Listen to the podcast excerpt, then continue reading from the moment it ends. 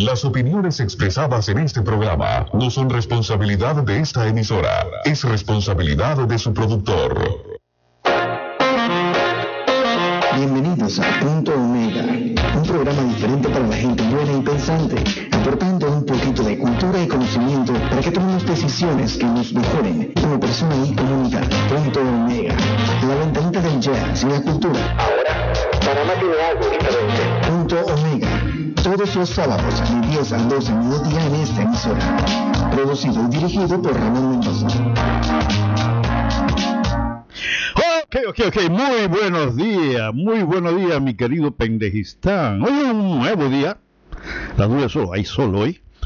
Y la gracia de Dios ilumina este hermoso país habitado por millones de pendejistanos, buena gente, alegre y trabajadora, pero donde un grupito Vega Vivo lo maneja. Y por eso está Punto Omega, una ventanita de cultura, de buena música como marco de comentarios y análisis sobre temas culturales, sociales, políticos y económicos, pero sobre todo tratando, luchando de traer temas de reflexión para que pensemos.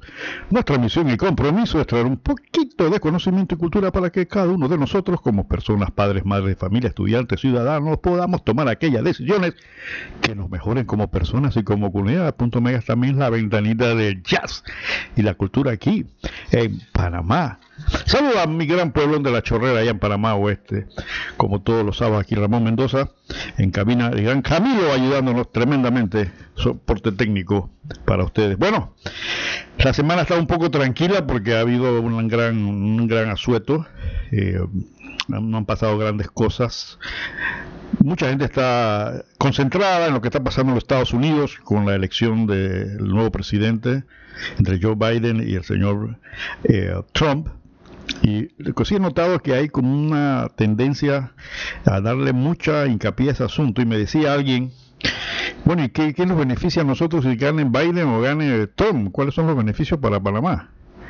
Y me decía estas personas, si yo seguiré teniendo que levantarme a las 3 de la mañana todos los días para venir a, del sector oeste para venir a trabajar. Yo, me dice, yo, yo estaría dándole cabeza a eso si de repente Biden me va a solucionar el problema o Trump me va a solucionar el problema. Pues todos sujetos a nosotros no nos van a solucionar absolutamente nada. Pero bueno, uh, muchos comentaristas pues se hacen un gran desplayamiento de conocimientos de la política de los Estados Unidos y ustedes los escuchan analizando que si van a votar, que si el, que si el Estado tal, que si no sé qué, que el voto adelantado, que el voto eh, personal. En fin, como dicen los europeos, a final de cuentas gane quien ganen, es la posición de los Estados Unidos en cuanto a política internacional, por lo menos dicen los europeos, no, a nosotros no nos va a cambiar dicen los alemanes, a nosotros no nos no, no, no, no importa quién gane porque nos van a seguir exigiendo que no apoyemos a Rusia en la construcción de un oleoducto que están haciendo, nos van a seguir presionando con el tema de los aranceles y de los productos, así que a final de cuentas posiblemente las cosas varíen un poquito, pero no va a ser un cambio revolucionario ni el mundo va a cambiar totalmente. Lo que sí están de fiesta y están muy felices son los LBTG porque evidentemente los demócratas eh, tienen en su seno una gran cantidad de, estos, de, estas, de, estos, de estas agrupaciones y le dieron duro duro a, Trump porque uno de los estados que más eh, votos electorales da es California con 55 y le dieron a la cabeza con 55. Porque San Francisco, que queda en eh, eh, California, es una ciudad donde hay una congregación de gays importantísima. Algunos dicen que es la ciudad de los gays, muy bonito, no está diciendo que sea feo ni nada por el estilo, pero evidentemente que ahí le dieron duro a Trump 55 votos electorales. Ahora vamos a explicar un poquito este tema de, de, cómo es la votación en Estados Unidos, porque yo sé que muchos oyentes escuchan de que los votos electorales, que si el Estado tal, que si el otro tal. Así que vamos a tratar de hacer una explicación un poco sencilla para que entendamos cómo se vota en los Estados Unidos y qué es lo que está pasando y por qué es el tirijal a la hora de que si gané, que no gané en este estado, que voy a contar los votos, etcétera, etcétera. Lo que sí ha quedado mal es la posición del presidente Trump de poner en duda la institucionalidad del sistema eh, de elección en los Estados Unidos. ¿Qué significa esto? Esa palabra institucionalidad siempre se ha escuchado aquí últimamente en Panamá, ¿no? Que el problema es la institucionalidad. ¿Qué significa institucionalidad? Significa que un Estado, un país, para hacerlo un poco entendible, un Estado necesita tener instituciones que funcionen. Es como, la, como un carro que tenga un, una máquina. Y esa máquina debe funcionar eh, lo mejor posible para que todo camine bien. Eso básicamente es institucionalidad. En Panamá, por ejemplo, tenemos un grave problema de institucionalidad, porque aquí las instituciones no caminan porque el germen político y la corrupción está metida. Entonces ustedes ven eh, instituciones como la Asamblea, que le acaban de aprobar 20 millones para efecto de pagar su bendita planilla 172. Una planilla que todo el mundo sabe que simplemente no tiene ningún sentido de hacer. Entonces hay un problema de institucionalidad. ¿Qué significa eso? Que esa pieza del carro no sirve. Es decir, esa pieza del sistema de gobierno que la Asamblea no está funcionando bien. Porque le falta un líquido para que funcione, que se llama honestidad y le falta otros aditamentos para que funcione, que se llama moralidad. Entonces, a esa institución comienza a fallar. Entonces todo el sistema comienza a caminar mal. El problema institucional, la Caja de Seguro Social es una institución. Pero la Caja de Seguro Social ha venido arrastrando problemas por décadas. Y ningún gobierno a la fecha le ha metido el diente como debe ser. ¿Por qué? Porque esa institución también está afectada por la corrupción, por la pésima administración, por la política que se mete. Entonces, eso es lo que es cuando se habla de problema de institucionalidad. Las piezas del motor no están caminando como debe ser. En consecuencia, todo el organismo del Estado comienza a caminar mal. Y el que paga el pato adivina quién es. No, lo adivina. Tú, yo y todos los demás. Porque normalmente quienes manejan mal las instituciones no pagan el pato. Las patas que se pierden, ellos no las reponen. Ahí todavía tenemos en la época de Martinelli 460 y pico millones de dólares que se fumigaron a través de las juntas comunales. ¿Y ustedes han sabido alguna noticia de eso? Ahí se van a quedar perdidos. Son 460 y pico millones de dólares. Estamos hablando de 460 dólares. Pero eso se va a quedar en el olvido. Pero ¿sabes quién lo va a pagar? Tú yo y todos los demás lo vamos a pagar. Eso no lo van a pagar quienes, los diputados que manejaron esas remesas de fondos. No lo van a pagar. Lo vamos a pagar nosotros. Por eso es Pandejistán, no evidentemente. Un, un, país donde todas las cosas pasan y no pasa nada. Y repito y me, me, apropio del derecho de autor de ese comentarista que dijo es que tenemos culé en la sangre. ¿No? Y vuelvo a repetir y repito lo mismo que decía, no es que estamos incitando a, actos de violencia, sino por lo menos a que reaccionemos pensando. Porque una de las cosas que no tenemos que no pensamos, se lo he dicho muchas veces, reaccionamos, que son dos cosas diferentes. Entonces eso es lo que es un problema institucional. ¿Sí? Entonces, al decir Trump de que le están robando, está diciendo, hombre, esa institución que se llama sistema electoral está fallando, está corrupto. Y los Estados Unidos se han identificado históricamente como una clásica democracia y es y, fue y es el primer país en el mundo que tuvo un sistema presidencial. O sea, ellos inventaron el tema de la presidencia. Constitucionalmente no existía hasta que ellos en 1776 eh, al separarse de Inglaterra, entonces estatuyen esta forma de gobierno que ahora se ha vuelto un sistema de gobierno que se utiliza en todas partes. Ahora Trump, al decir esto de que me están robando, yo no sé si le están robando o no le están robando. Es un problema que ellos tienen que arreglar allá. Nosotros no se lo vamos a arreglar. Nosotros tenemos nuestro propio problema. Nosotros nos están robando aquí adentro, tenemos que arreglar lo que nos están robando aquí. Ahora me voy a preocupar que, ay, le están robando a, eh, Trump, ay, eh, eh, Biden le están quitando. No, ese es el problema de ellos allá. A nosotros nos han estado robando por décadas y aquí no pasa nada. Tenemos que preocuparnos por lo nuestro. En lugar de gastar horas de difusión analizando el tirijala que hay en los Estados Unidos, deberíamos dedicar y decirme qué pasó con lo nuestro. ¿Qué ha pasado con los 460 millones que se fumigaron? ¿Qué ha pasado con los millones de dólares que se han eh, perdido sin saber? ¿Qué pasó con los millones que hemos utilizado en comprar computadoras que se dañaron y que nunca se utilizaron en la época de la presidenta Mireya Moscoso? Aquí tenemos un rosario de sinvergüenzuras que todo el mundo se olvida. Que todo el mundo se olvida. Por eso me decía un viejo político ya difunto, me decía, si algún día llegas a ser político, nunca hagas obras recién comenzado el periodo. Hazlo unos meses antes de que termine, porque este pueblo no tiene memoria. se olvida de las cosas. Eso es lo que hacen los políticos tradicionales. Analice, piense para que vean. Las obras comienzan a empujarlas cuando vienen las el periodo de campaña. Y eso es viejo, eso no lo inventaron esto. Eso me lo dio un político viejo, pero de los viejos aquellos que manejaban las cosas en otra forma. Le digo, no, es que este pueblo no tiene memoria. Si te pones a hacerle carretera, apenas te eligen, se les olvida. Y se van con el que hace un sancocho, le hacen una chupata seis meses antes de las elecciones. Y analícenlo para que ustedes vean. Es una de las grandes estrategias políticas. ¿Por qué? Porque nos consideran así, que no tenemos memoria. Y realmente no la tenemos. Porque las cosas se nos olvidan. Ya pasó, no, no, no lo robaron 460 millones. Ah, está bien, no, no, está bien, no importa. Dale, dale para adelante, vamos, vamos a seguir, vamos, vamos a echar adelante, uniendo fuerza, vamos a salir. ¿Y eso qué pasó con eso? Por lo menos que paguen.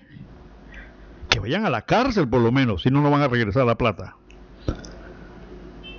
Entonces, eso es, mi estimado oyente, un problema de institucionalidad. Y ya le digo, los elementos son esos. Falta de moralidad, gran dosis de corrupción, de política metida en todo. Seguro social, con una junta directiva que no veía estados financieros. Había que votarlos a todos hace rato, hombre. Pero ahí estaban. Entonces ahora vamos a hacer el gran diálogo nacional, que no sé en qué va a terminar, para esto. Señor presidente, yo, yo respeto evidentemente que hay que consultar con la gente, pero ya usted debería tener en su mano por lo menos un borrador de algo que se va a hacer, porque para eso usted es el líder.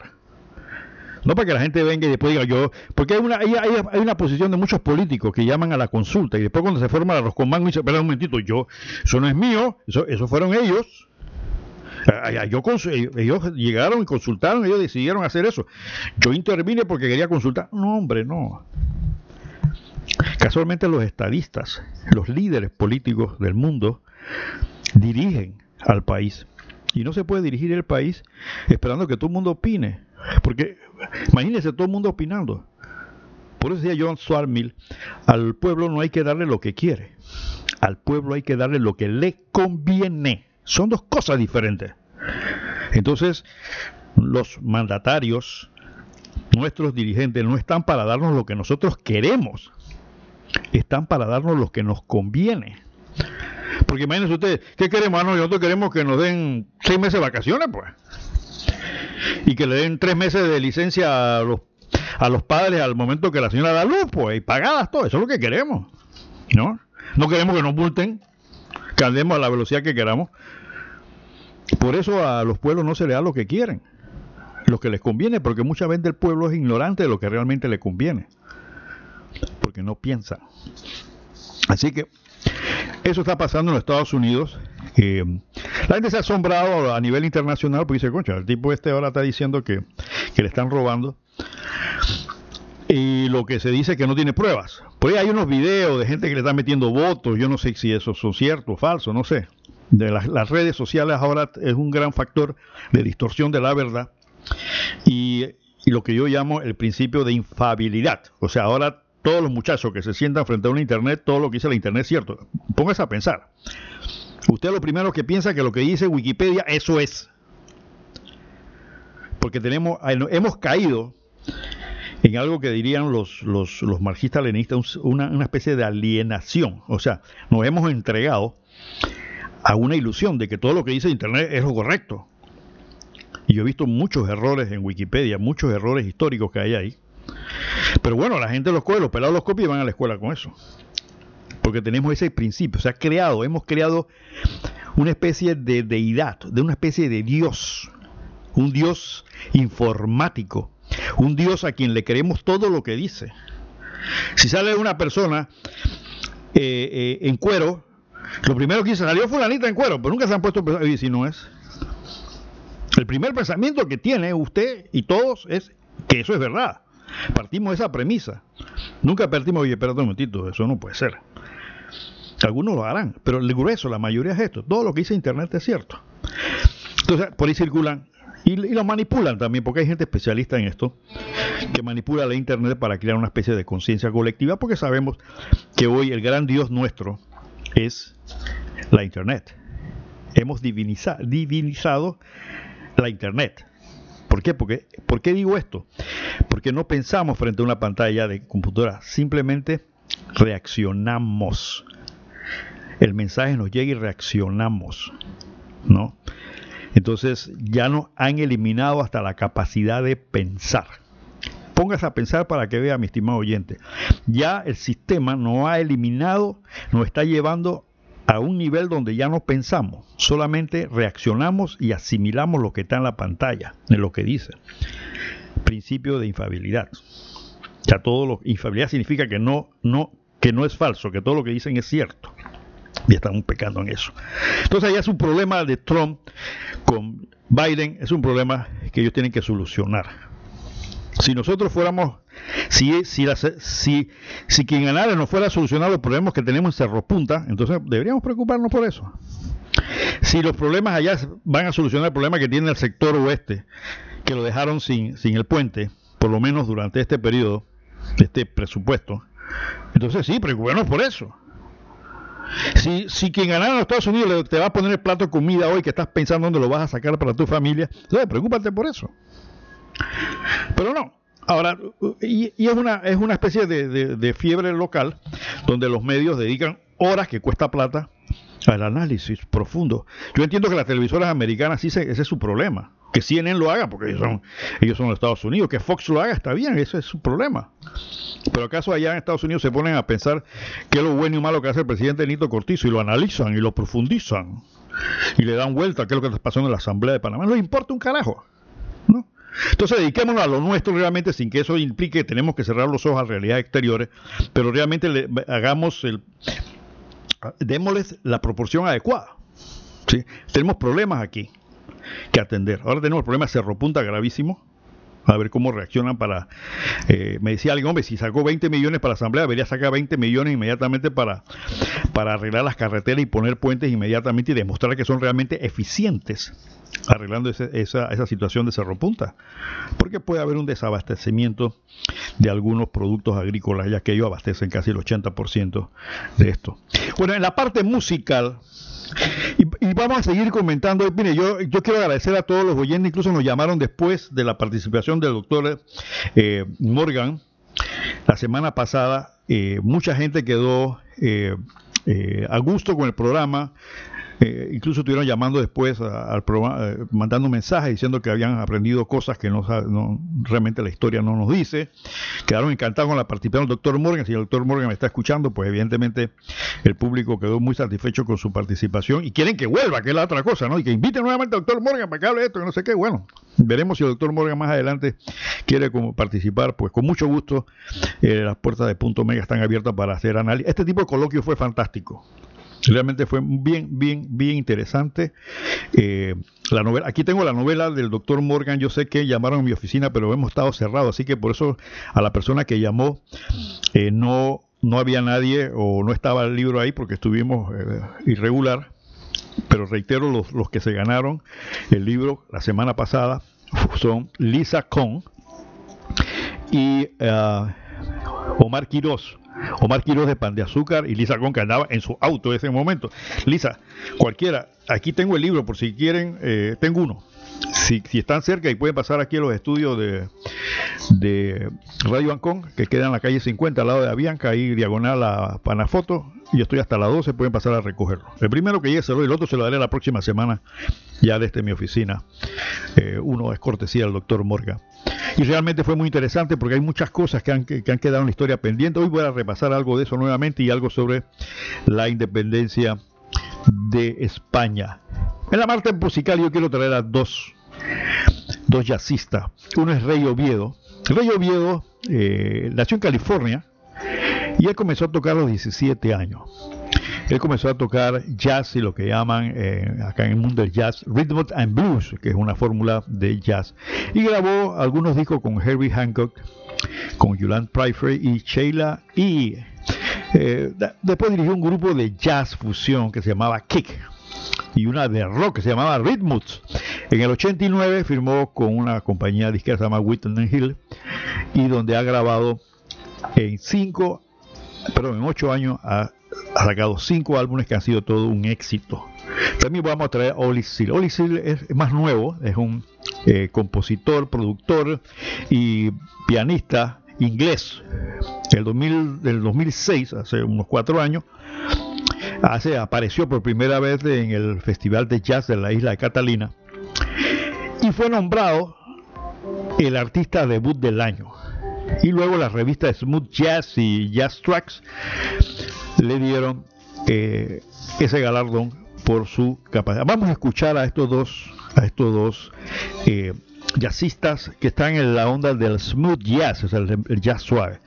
Vamos a traer a Rey Oviedo, que el Rey Oviedo tiene un, un toquecito latino con el tema Real Life, verdadera vida. Aquí está Rey Oviedo con ustedes aquí en Punto Mega.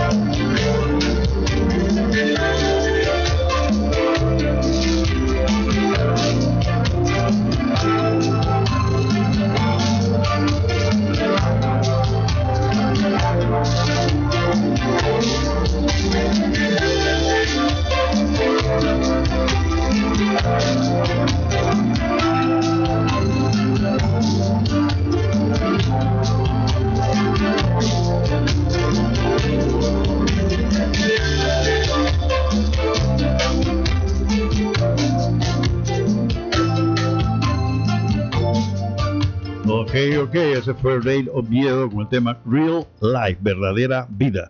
Oviedo es guitarrista, como le dije, pues es californiano, tiene ya varios años de estar produciendo y eh, tiene esa impronta, esa huella del jazz latino.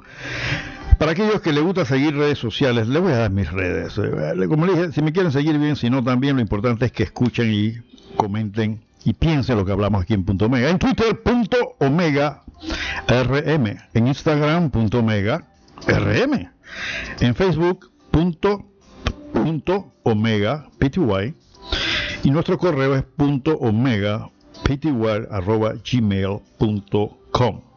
Para sus comentarios de de, WhatsApp pueden eh, hacerlo al 6119 6971 6119 6971 y para sus comentarios aquí en cabina el 264 2470 264 2470 los teléfonos de Radio Ancón cabina Camilo con mucho gusto los atiende para cualquier comentario que tengan sobre el tema bien le comentaba pues sobre el tema de los Estados Unidos. Disculpa un poquito con la nariz cerrada. Quiero tratar de explicar rápidamente cómo es el sistema de votación. Primero tenemos que entender que Estados Unidos es un sistema federal. ¿Qué significa sistema federal? Sistema federal es lo contrario a lo que se llama sistema centralista. En el sistema federal, cada estado, vamos, para que tengamos un poquito de idea, y lo voy a hacer como una especie de ejemplo, vamos a suponer que la provincia de Panamá, y Panamá fuera un sistema federal, cada provincia tendría una especie de mini gobierno, se llama sistema federal, estado federal. Entonces, ese, mini gobierno va a tener su propia legislación, o sea, va a tener su propio mini asamblea. Lo estoy diciendo así porque no necesariamente que ser mini, pero para que entendamos. Entonces, usted imagínese pues cada uno va a tener su asamblea, van a tener un gobernador y una serie de autoridades eh, estatales. Vamos a llamarlo en para caso, en el ejemplo de Panamá serían provinciales. Sobre todo las provincias habría una constitución que se llama Constitución Federal, una ley suprema que controla todos los estados. Entonces, eso es lo que es un estado federal, donde el, cada, cada, cada estado, vamos a hacer nuevamente el ejemplo como si fuera Panamá, que cada provincia tuviera sus propias leyes provinciales, en el caso de Estados Unidos, estatales. Por esa razón, en algunos estados, por ejemplo, eh, fumar marihuana no es grave y pasando la frontera estás en problemas si te agarran con marihuana. ¿Por qué? Porque cada estado tiene sus respectivas leyes. Pero sobre todas ellas está la ley, la, perdón, la, la constitución de los Estados Unidos, que es una ley de tipo federal. Por eso a veces ustedes ven en las películas que no, que es un delito federal. ¿Qué significa eso? Que entonces se le va a aplicar una sanción porque ya no se entiende que es un delito que se cometió en un estado en una provincia, por hacer el ejemplo, sino que ya tiene repercusión en una o más estados. Entonces la sanción es más grave y otra institución se investiga. Por eso está el FBI, que es la Oficina Federal de Investigaciones, federal, o sea, ellos tienen competencia para eh, investigar los delitos de tipo federal. Quiero que esto quede claro porque es importante que entendamos eso. En la semana pasada, cuando el doctor Morgan habló del sistema centralista, se refería casualmente a esto. Nosotros tenemos un sistema centralista. El poder nuestro está en una sola entidad, que es la presidencia de la República. Aunque los Estados Unidos tienen un presidente, tienen un sistema federal. Entonces las decisiones, en caso de Panamá, se toma en una sola asamblea, no en diferentes asambleas, en una sola. Y todas las leyes que se aplican en Panamá nacen de un solo origen, que la asamblea, por eso es centralista. No es que cada provincia va a tener su, su propia regulación. Por esa es la diferencia entre lo que es un sistema centralista y un sistema federal. Algunos países como México y Brasil son federales. ¿Y por qué el federalismo? Porque normalmente son países muy grandes donde es difícil mantener un control central. Entonces, imagínense ustedes que haya un Ministerio de Educación que tenga que atender a un estado a una provincia que está a 2.000, 3.000 kilómetros de distancia. Entonces, por eso se recurre al sistema federal. que el sistema que tienen los Estados Unidos. Ahora bien, ¿por qué el sistema de estos votos que ustedes escuchan, votos electorales, que son los electores, que no sé qué, que tal y cual? En los Estados Unidos el sistema legislativo tiene dos cámaras. Lo que se llama el Congreso de los Estados Unidos tiene dos cámaras. Una que es el Senado y otra que es la Cámara de Representantes. Ese sistema bicameral, o sea, de dos cámaras, existe en varios países, no solamente en Estados Unidos, existe en varios países. Entonces, ¿qué es lo que significa eso? La Cámara, o lo que le llaman Cámara Baja, que es la Cámara de Representantes, son normalmente, vamos a tratar de explicarlo, sería como aquellas, son legisladores o diputados, para hacer una similitud, que atienden cosas de tipo básicamente provincial o estatal, etcétera, etcétera, mientras que los senadores tienen ciertas facultades más generales, más amplias y demás. Entonces, en los Estados Unidos hay 50 estados. Entonces, cada estado tiene solamente dos senadores. Por eso son 100. Pero tienen 435 representantes. La Cámara de Representantes tiene 435. ¿Por qué la diferencia? Bueno, solamente hay dos senadores por, por estado, menos Washington que no tiene. ojo, Estados Unidos habla de dos Washington. Washington DC, que es donde está la capital, y hay un estado que se llama Washington, que está al norte, bien arriba. Son dos, son dos cosas para que, no, para que no nos confundamos. Washington DC, donde está la capital. Eso no tiene, ese, ese estado, eh, perdón, ese es un distrito especial, no tiene senadores, tiene unos delegados nada más, pero no tiene senadores. La razón es, ellos tienen su problema constitucional, ellos saben por qué. Pero el resto de los estados tiene dos, nada más. Como son 50, son 100 una casera. Entonces, tienen 435 representantes que eso, ese número obedece al número de habitantes por estado. Entonces, ¿por qué razón? Eh, ustedes escuchan hablar que hay que tener cierta cantidad de votos para ganar. ¿Por qué? Porque la cantidad de votos electorales es la suma de los 100 eh, senadores, los 435 representantes y los tres delegados de Washington. Ahí suman la cantidad de votos que ustedes ven cada rato subir y bajar en, eh, en los comentarios de la cantidad de votos que se necesitan, que son 500, perdón, son 600, son 538 votos total que se necesita, que se genera en el sistema de votación de los Estados Unidos. Ustedes dirán, pero que son un pocotón de millones, hablan de millones, y vamos, vamos para allá, vamos para allá. Lo que pasa es que hay diferentes formas de elegir esto que se llama una votación indirecta. Nosotros en Panamá tenemos una votación directa. Usted va y vota directamente por su candidato y el que sale voto, que sale con más votos gana, menos las técnicas estas del cociente, medio cociente y el residuo, que es una teoría un poquito complicada, supuestamente para darle posibilidad que las minorías también sean representadas. Entonces, el número, ¿qué pasa? Hay un colegio electoral, un grupo de personas que son las que realmente al final de cuentas van a, darle el sí o no al presidente. Se llaman electores. Cada estado tiene una cantidad de electores. Por eso ustedes ven en la televisión la lucha de que fulano está peleándose este estado porque es un estado importante, porque es porque tiene más electores. ¿Y quiénes son esos electores? Esos electores son ciudadanos escogidos donde ellos se comprometen no hay una obligación, ellos se comprometen de decir, yo me escogen elector y yo voy a votar por los republicanos. Es un compromiso personal. En el fondo, técnicamente los electores pueden votar por quien le da la gana. Pero la seriedad política es decir, bueno, a mí me escogieron elector por el estado tal, pero yo mi compromiso es con el partido tal. Entonces se sabe que esa persona va a votar por ese partido no tiene que ser necesariamente miembro del partido. Y eso es una de las cosas que le da brillo a este tipo de, de contiendas políticas.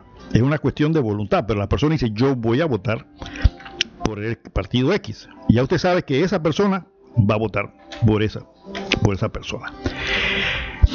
Entonces, como decía, pues el número de electores es igual al total de los miembros del Congreso, que son 100, eh, y, perdón, el, Senado, que son 100, y eh, la Cámara de Representantes, que son 435. Entonces, como le dije, pues los electores no están obligados a respaldar a un candidato. Pero en todos los casos, casi siempre, eh, ellos se comprometen o, prometen que van a apoyar a determinado candidato. Dice un apunte por ahí que en algunos estados hay leyes especiales para garantizar que los electores voten por los candidatos que se comprometieron. Ok, en algunos casos, en algunos estados, dicen, bueno, si tú te dices que vas a votar por, por republicanos, tiene que ser por republicanos, ya, pues, eh, por, por ley de ese estado. En otro estado hay libertad, tú votas por quien te da la gana. Pero normalmente no ocurre. ¿Ok? Estamos claros. Entonces ellos, ese es lo que es el colegio electoral. Entonces usted vota, miles, millones votan por X personas en un estado. Entonces se cuentan los votos para saber qué candidato es el que más votos cogió en ese estado. Pero no son los votos eso lo que van a determinar si esa persona va a ganar o no. Puede ser que un estado tenga dos millones a favor de un candidato y tenga un millón a favor de otro. Pero eso no significa necesariamente que ese candidato es el que va a ganar. O si suma todos los votos individuales en el país, no significa que el que más votos personales tiene es el que va a ganar. Por eso mucha gente no entiende eso. Dice, oye, pero si, si el candidato X sacó 20 millones y el otro sacó 18, ¿por qué el de 18 ganó? Porque la pelea es ganarse a los electores de cada estado. Ejemplo, vamos, vamos como si fuera Panamá. Cada provincia tiene una cantidad de población y por cada, por cada provincia se escogieran personas, personas que le vamos a llamar lectores. Y esas personas son las que al final de cuentas van a votar por el presidente. ¿Y qué van a hacer ellos? Van a ver la cantidad de votos que llega a favor de cada candidato. Y si yo veo que mi candidato sacó X cantidad, yo mi voto es para ese candidato. ¿Me están siguiendo? Para que entendamos cómo es el procedimiento. Entonces, hay estados que son claves que tienen más electores que otros. Yo solamente voy a mencionar aquí, porque son 50 estados, los estados que están de 10 en adelante.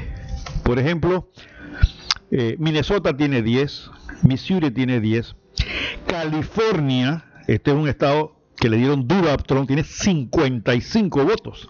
Y como ya le dije a ustedes, evidentemente ahí no iba a llevar chance Trump por el problema que hay ahí de los grupos que muy organizaditos ellos en, San Francisco y demás, LBTG y demás, le dieron duro 55 votos. Creo que el que más tiene. Luego está Carolina del Norte con 15, New Jersey con 14, Nueva York con 20 votos, con 20 votos.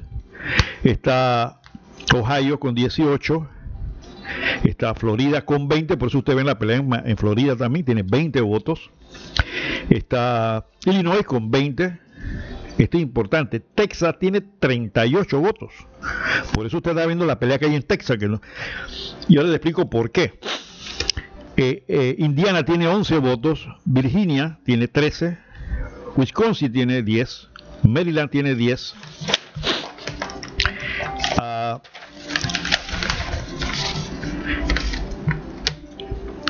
Massachusetts tiene 11 votos y Michigan tiene 10. Eso suma 538 votos. Entonces, como decía, la capital, o sea, Washington, D.C., no es un estado, pero le dan tres votos electorales por una enmienda que se hizo en la Constitución. Entonces, por eso usted ve la pelea, los otros estados tienen menos de 10. Eh, ahí se me quedó Arizona, que tiene 11 también. Entonces, y eh, Georgia, que tiene 16. Entonces, los otros tienen menos, 4, 6, 8. Entonces, la pelea se concentra en los, en los estados que tienen más votos electorales. Entonces, pues ustedes ven que cuando sale en la televisión el mapa de Estados Unidos aparece una gran cantidad de estados eh, ganados por Trump, pero no le dan los votos suficientes. Entonces la pelea es en los estados que tengan más votos electorales. Entonces, una vez, una vez, esta es otra parte interesante, una vez que eh, en un estado vence eh, uno de los partidos, todos los votos se le cuentan a ese partido. Ojo, no es que, bueno, yo gané en California, pues decir algo, hay 55 eh, votos, entonces, bueno, la mitad es republicano y la mitad es eh, eh, demócrata, entonces vamos a contar miti miti. No, no. Ahí el que gana se lo lleva todo. Por eso la pelea también de que cuentan los votos individuales. Porque ahí se va todo. Así que no, no es, sería, uno pensaría, bueno, pero si, si los republicanos de Nueva Jersey tuvieron siete, eh, siete votos y eh, los otros tuvieron siete votos, estamos en parte, vamos miti miti, siete, no, no, no, no, no, no, no. Ahí se va todo el paquete completo. Por eso la pelea también en ese sentido. Así que no hay que, bueno, yo gané, si yo tengo siete en tal estado y tú ganaste 10, 7 para ti y 10 para mí, no, se va el que ganó los 10, se va enterito, todo el paquete se va a favor del candidato, del partido, perdón, y del candidato que lo tuvo. Entonces estamos claros cómo funciona esto. Por eso es la pelea que hay allá. Por eso ustedes ven que quieren contar los votos y por eso ustedes ven que muchas veces eh, puede haber en un estado que hay eh, que un candidato tiene muchísimos votos personales, pero no ganan el Estado, porque los electores entonces son los que deciden. Entonces, dice estas notas que saqué, y tengo que confesar, porque yo que no soy muy experto en este tema de Estados Unidos, solamente lo por encima, dice aquí que la mayoría de los estados permiten a los votantes elegir entre la lista de electores, o sea, acuérdense que cada estado tiene un número de electores del estado que se comprometieron a votar a favor del candidato presidencial y vicepresidencial de varios partidos. El candidato que recibe la mayoría de los votos del estado gana todos los votos emitidos por los electores en ese estado. O sea que ahí no hay medias tintas. Por eso es que es la pelea, porque si hay un estado que tiene 20 y tú tienes nueve electores a tu favor y te, y te, y te ganan con un voto, se te van los 20. te jodiste, se van todos. Las campañas presidenciales de los Estados Unidos se concentran en ganar el voto popular en una combinación de los estados que opten por una mayoría de electores, en lugar de hacer campaña para ganar el mayor número de votos a nivel nacional. O sea, la lucha es tratar de conseguir a los electores. Usted se puede imaginar que eso pasara en Panamá, donde tuviéramos que electores en cada provincia y le llegan al elector y le meten el maletinazo por debajo, se acabó. No había ni que quería hacer votación. Cada estado tiene un número de electores igual al número de sus senadores, ya lo dije siempre, dos por estado, y representante en el Congreso de Estados Unidos. Además, en virtud de una enmienda que se hizo, eh, el Distrito de Columbia, donde está Washington, recibe electores como si tratara un estado, pero nunca más que el número de votos del estado menos poblado. Es decir, que Washington le dan siempre, eh, buscan el estado menos poblado para darle la cantidad de representantes, delegados. Los territorios estadounidenses no están representados en el colegio electoral. Cada elector tiene derecho a un voto para presidente y un voto para vicepresidente. Para ser elegido, un candidato debe tener una mayoría que ahora tiene que ser 270, es el número mágico, por eso que quieren llegar a los 270. Ustedes ven en la televisión, no, porque no han llegado a los 170, que le faltan 3, que le faltan 4. El que llega a los 270 ya, listo, se acabó, porque es la mitad más uno de la totalidad de los electores. Ya, listo, se acabó la pelea. Que los votos electorales emitidos para su cargo, en caso de que ningún candidato a la presidencia gane una mayoría de los votos electorales, la elección tiene lugar en la Cámara de Representantes. Si hay un empate, por ejemplo, entonces se va a la Cámara de Representantes, que es, vuelvo a repetirle, la Cámara Baja, o, es un grupo, es como una asamblea de representantes, ahí se decide entonces. En caso que ningún candidato para vicepresidente posea una mayoría de votos electorales, la elección tiene lugar en el Senado. Y va al Senado. Dirán ustedes, pero qué raro, ¿no? Qué raro que en la Cámara Baja, que es el representante, se decide en caso de que un candidato a la presidencia salga empate y del vicepresidente vaya al Senado. Primero, la filosofía política, que los representantes en principio representan a la mayoría del pueblo. Es como si diríamos los representantes de corregimiento, son la gente que están metida con la realidad de su comunidad. Algo parecido es la Cámara de Representantes. Por eso ahí se escoge el presidente, porque se supone que es la proyección popular del pueblo, o sea, es la decisión del pueblo, mientras que los senados solamente son dos por estado. ¿Y por qué se coge entonces al vicepresidente en el Senado? Porque en los Estados Unidos, ojo, el vicepresidente de la República es el presidente del Senado. Es decir, no como aquí que escoge la asamblea, escoge un presidente y ustedes saben lo que pasa con... No, allá el vicepresidente de la República es el que va a dirigir, es el presidente del Senado casi nunca hace uso de esa posición. En caso de empate en una decisión en el Senado, el vicepresidente del país es el que va a tomar la decisión. Si hay un empate en el Senado, una ley, algo, entonces el vicepresidente decide, vota, él hace el desempate. Por esa razón, entonces ustedes ven que dice, bueno, que el Senado se encargue de escoger al que va a ser el presidente del Senado. Voy a repetir, normalmente el presidente, el vicepresidente no va al Senado a hacer su papel, sino que lo que ellos llaman el líder, el líder más viejo, es el que hace las veces de presidente, dirige el debate. Normalmente el vicepresidente de los Estados Unidos no lo van a ver dirigiendo el debate senatorial, aunque él tiene el derecho por constitución de hacerlo, pero ellos respetan entonces al más viejo de los senadores que dirige al debate y solamente en caso de empate, algo muy especial, se aparece por ahí a ejercer su cargo. Entonces, ese es lo que está pasando en los Estados Unidos. Creo que si, si alguien tiene alguna duda, pues pueden hacer llamar para aclararlo. Pero eso para que entiendan cómo es que se escoge allá y por qué es la lucha ahora por los, por los estados que tienen esta cantidad de votos. Pero el piñazo que le dieron en California fue duro. Se fueron 55 votos electores que se van. Y acuérdense, allí dentro de de cada estado no hay empate. Se le da el paquete completo. Si un estado tiene siete electores, por decir algo, y quedaron miti miti o un poquito menos uno que otro, los siete se van a favor del que obtuvo mayor cantidad de votos personales. Y vuelvo a repetirle, no existe una obligación de los electores de votar aunque se comprometieron. Solo en algunos estados sí le dicen, mira, si te comprometiste por Pedro, vas a votar por Pedro si Pedro sale elegido en el grupo. Esa es la parte que se maneja en eh, los Estados Unidos, el tipo de votación. Es, a veces mucha gente no lo entiende, un poquito complicado, pero es lo que se llama democracia o votación indirecta, por razones históricas, por razones del territorio. Imagínense cuando comenzó los Estados Unidos, no había carretera, no había telégrafo, no había internet, no había teléfono. Eh, Estados Unidos incluso tiene diferentes horas porque es un país muy grande. Entonces, ¿cómo se iba a manejar esto? Entonces se hizo, ven acá, vamos a escoger delegados internamente en cada estado y que las votaciones sean allá. Y que esos delegados, dependiendo de quién gane, sean los que entonces voten por, digan, es como una especie de vocero.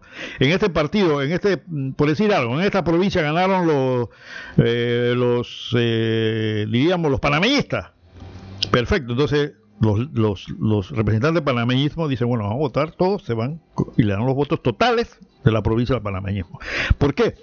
Es un ejemplo nada más. ¿Por qué? Porque es un país muy grande. En, eso, en esa época no había posibilidades de que se conociera eh, el resultado de una escogencia presidencial enseguida. Entonces era la fórmula para poder asegurarse de que el pueblo participara en la elección del vicepresidente y del presidente. Importante la figura del vicepresidente porque allá sí participa por ley en el debate del Congreso. No aquí. Imagínense que Carrizo fuera el, el presidente de la Asamblea. Aquí en Panamá si fuese el caso. Sin comentario. Bueno, saludo a los oyentes, saludo a nuestro amigo eh, Fernando Correa que está en Colombia escuchando el programa. Saludos Fernando. Espero que estés bien a todos aquellos que nos han llamado, que están en sintonía en punto omega. Gracias a todos ellos. Bueno, pasó, pasó el, Día de los Difuntos. Eh, nosotros no hicimos ningún comentario porque estábamos ese día, pues, eh, eh, en este coloquio tan interesante con el doctor Morgan. Pero sí, yo sí quisiera acordarme de aquellos difuntos que en alguna forma u otra fueron parte de nuestra vida y que ya no están con nosotros. Aquella muchachada ya del sector oeste, de Chorrera. Aquellos que me están escuchando, que se acuerdan del gran Choco Duncle, del amigo David Zacata, no el, muchacho, el hijo de David Zacata que vino del Perú al puerto Caimito y ahí con su familia se radicó y David se convirtió en parte del grupo de los muchachos de aquella época. Cholito Lizárraga desapareció muy joven. El profesor Héctor Gómez, la amiga de siempre Iria Martín Sayagues, hija del doctor Sayagues, muerta, murió muy joven. Negrita Bosque, la profesora Bosques, muy conocida en el área, murió hace unos meses. Sonia La Cruz, mi gran compañera también, desaparecida hace unos días, unas semanas atrás. ¿Tenemos una llamada? Sí, bueno, está en el aire. Adelante, buenos días. Buenos días, licenciado Mendoza. Buenos días. Licenciado Mendoza, ahí en los Estados Unidos, republicano y el otro partido. Ellos subsidian esos dos partidos, me supongo. Hay otros partidos más. Aquí en Panamá somos, y eso que Estados Unidos tiene 38, eh, 238 millones de habitantes. Aquí en Panamá hay como 10 partidos políticos, a todos les tenemos que dar dinero subsidiado y subsidiarlo. Y aquí el Tribunal Electoral lo que está haciendo es darle cancha a, a, los, a las personas a hacer partidos para que nosotros los subsidiemos como somos y como si fuéramos millonarios. Entonces, no estoy de acuerdo. El último partido que, que hizo fue el partido de, de eh, RM, que es eh, recuperar millones, recuperando millones, es el, el, lema del RM, porque ha gastado muchos millones en, en, abogados y esto y el otro.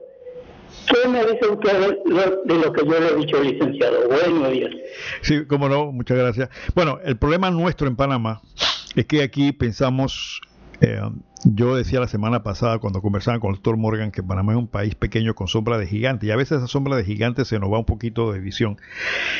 Y aquí el sistema electoral financia a los partidos políticos bajo la tesis de la promoción de la democracia. Ojo, esa es la teoría. O sea, nosotros, el pueblo, le pagamos a los partidos políticos para que ejerzan la democracia y permitan al pueblo participar en la escogencia y en el manejo del Estado. Esa es la teoría, eso como cuando uno le cuentan eh, Blancanieves y los siete enanitos, tipo de cosas. A final de cuentas, el sistema electoral panameño en cuanto a partidos políticos, sin contar el presupuesto del, Tribunal Electoral, creo que estas elecciones que pasaron nos costaron cerca de 120 millones de dólares. Esa plata se da en lo que se llama eh, las partidas pre elecciones y las postelecciones, dependiendo de la cantidad de adherentes que tengamos. Y usted tiene toda la razón. Entonces nosotros le pagamos a estos partidos para que cuando lleguen al poder, ese cuento de Blancanieves y los siete enanitos quede como un cuento.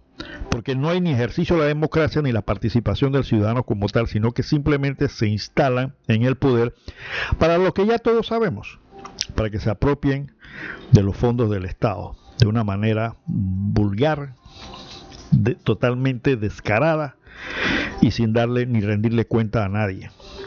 Por eso somos pendejistán. ¿no? Allá en los Estados Unidos ellos se financian. Allá tienen libre, libre eh, eh, obtención de recursos por parte de, la, la, de los privados. Creo que hubo una moción hace poco, no recuerdo de quién en los Estados Unidos para efecto de limitar el financiamiento y no pasó. Simplemente hay gente que dona millones de dólares a las campañas de los diversos candidatos. Hay un candidato a congresista o representante en estos días que vi que el solito recogió casi ochenta y pico millones de dólares, que es el que ha recogido más fondos para su campaña. Es un negro que se ha lanzado, creo que, no sé si salió o no salió, pero salió como uno de los récords en cuanto a la cantidad de fondos que ha recogido. Ahora no me ven así que Mendoza dijo negro, son afro, afroamericanos, afrodescendientes. Es un país libre, hombre. Como negro que va a decir, son negros, pues. Pero pueden el que era afrodescendiente, afroafricano, afromartillano, lo que quiera. Pero consiguió cinco, eh, ochenta y pico millones de dólares. ¿No? Entonces, eso, eso es la diferencia. Allá la gente aporta directamente y demás. Si después el gobierno en alguna forma le reembolsa a ellos esa ganancia, por lo menos no lo hacen de manera tan descarada como aparece aquí. No, no. Entonces nosotros le pagamos a estos grupos políticos para que nos esquilmen, o sea, para que nos quiten lo que tenemos. Eso es la diferencia, usted tiene razón en eso. Entonces son dos sistemas diferentes. Son dos, sistemas diferentes donde se presume que la honestidad es uno de los factores que se requieren para esto, ¿no? Definitivamente, aquí no lo tenemos. Aquí, como le dije, el engranaje nuestro carece de ese aceite que se llama honestidad, valores y rendimiento de cuentas. Aquí los políticos piensan que el poder es una especie de lotería que se ganaron y que la usan como les da la gana. Y se olvidan de que ese poder es tuyo, mío, del que vende hot dog, del que tiene su fonda, del taxista, del bucero, de la enfermera, del médico, del obrero de la construcción. Ellos se olvidan de eso. Se olvidan. Y se convierten en dioses. Son divinidades a las cuales hay que agachar la cabeza porque ellos son el diputado, porque ellos son el representante, porque ellos son el presidente, porque ellos son el alcalde. Y se olvidan que ellos están ahí porque tú los pusiste ahí. Y que tú no los pusiste ahí para que cojan unas vacaciones donde ellos van a tratar de enriquecerse en cinco años, sino los pusiste ahí para que hagan un trabajo. Y eso ocurre en todas partes. Es el principio de la democracia. Democracia quiere decir demos pueblo, kratos poder, el poder del pueblo. Lo que pasa es que las democracias nuestras están enfermas. Yo le decía a mi estudiante de la universidad que la democracia en algunos países, o en nuestros países, es como una especie de alcantarilla. Usted ve cuando llueve, a la alcantarilla se va de todo. Entonces la democracia permite que entre de todo. Basura, porquería, todo lo que arrastra la corriente entra ahí. Porque eso es lo que se entiende por democracia, que todo el mundo tiene derecho a participar en el ejercicio del poder. Pero entra la porquería, como una alcantarilla.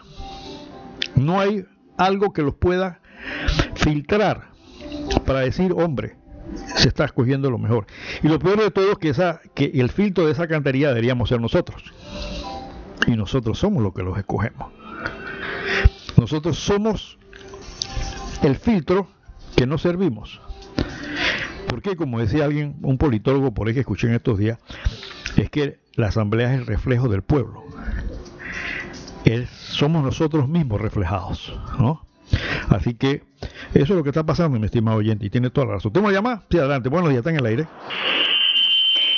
Sí, eh, buenos días, señor Ramón. Muchas gracias por, esa explicación que nos dio de cómo se elige el presidente de Estados Unidos, que difiere bastante con la de acá de Panamá. Eh, eh, por eso era que yo no entendía por qué en las elecciones pasadas la señora Hillary Clinton obtuvo el mayor número de votos populares y no ganó. Y ganó fue el señor Trump. Eso es lo que no entendía yo, pero ya, ya usted nos hizo una explicación, aunque todavía estoy un poquito confusa, pero sí, usted eh, no, no, nos dijo más o menos, nos aclaró ya eh, bastante sobre eso, eh, que hay que tener la mágica suma de 270 para poder ganar debido a eso de los electores y eso. Así que este no es como como acá que ganamos por los los eh, de 2 millones o, 3 millones que tenga X eh, que tenga eh, este el contendiente, ¿no? El que mayor voto tenga eh, popular es el que va a ganar. Sin embargo, allá no es así. Entonces, porque si no, entonces tendría que ser como que el que tuviese 200 millones de votos o, o más por la cantidad de población que tiene Estados Unidos, ¿no? Y gracias por esa explicación.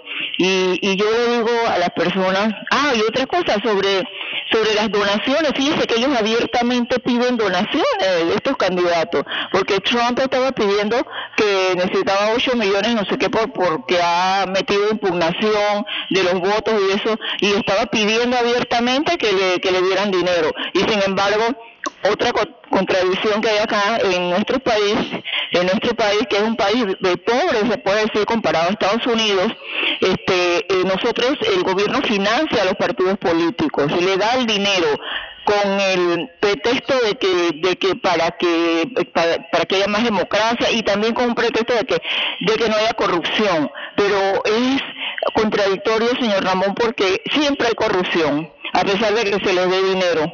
Y sin embargo allá ellos hacen eh, banquetes, el cubierto cuesta no sé cuántos miles y miles de dólares para recolectar fondos y lo hacen de una forma abierta. Así que ya para terminar, yo le digo a, la gente, las personas del área oeste, no vivo por allá, vivo por acá, por el área de los pueblos, eh, pero sufro con todo lo que le está sucediendo al, al área oeste, que es ya una provincia pero solamente es nominalmente provincia, pero ¿dónde están los recursos? ¿Dónde están las que, se le ha dado al área oeste que siempre se está quejando de que lo principal que no tiene agua y los apagones? Y entonces usted dice del pueblo de Pindejistán, bueno, yo digo que múdense para el pueblo de Dignajistán, o sea, ellos pueden hacer eh, eh, reunirse eh, como tres personas o cuatro personas de cada comunidad, de cada de cada eh, comunidad eh, o, corregimiento, porque todos no pueden ir a la asamblea. Hacen un memorándum dirigido a los 10 diputados que tengan, no sé cuántos diputados son, pero muchos de ellos, dice señor Ramón, que son eh, reelectos como en tres, cuatro periodos. Entonces, y, entonces, ¿qué pasó? Nadie les pide cuenta a esos, señores. Es cierto que ellos van a decir, mire, yo no soy el ministro de Obras Públicas, ni el ministro de, de Salud, ni el ministro de no sé qué, pero sí, ellos ellos tienen la potestad para ir a hablar e impulsar proyectos que ayuden a mejorar la vida eh, de, allá de los moradores del área oeste, para que tengan una, eh, se le haga una potabilizadora extra, eh, exigirle a esta compañía eh, Natuji, yo no sé qué, qué, compañía es la que dirige allá de esta electricidad, que, arregle sus cables y, ponga más energía allá para que no haya ese tipo de cosas. Entonces yo lo que digo es que ellos deben hacer un memorándum dirigido a todos, a todos los legisladores y llevarle copia de sus peticiones allá y que esos legisladores le firmen con acusa de recibo que entonces cuando ellos vengan a la próxima elección le digan, mire, aquí está el, el memorándum dirigido a usted. ¿Usted qué ha hecho? ¿Usted qué gestión hizo para que nosotros se nos arreglaran nuestros problemas que tenemos? Entonces ahí no le den el voto más a esa persona, porque de seguro que ellos van a regresar a pedirle el voto. Así que múdese para la para Ciudad de Dignajistán. Así que gracias, señor Ramón, por la explicación que nos dio. Buenos días. Cómo no, cómo no, gracias. Esta bueno, a nosotros este tipo de llamadas nos, da mucho ánimo porque son casualmente el oyente de punto media, gente pensante como la señora. Se lo agradezco tremendamente. Y el mensaje que le acaba de dar al sector oeste. Lo que pasa es que en la democracia no solamente escoger, en la escuela nos dicen, ¿qué es democracia? Y los, maestros le enseñan a los niños, eh, es el gobierno que, que, es el gobierno del pueblo para escoger a los gobernantes. No, la democracia tiene una faceta adicional, que es la faceta que después de que es elegido el candidato. Es como lo que se llama postventa. Usted compra un carro, le dan el servicio postventa, es decir, de darles el mantenimiento, etcétera, etcétera, mantenerlo informado, bla, bla, bla.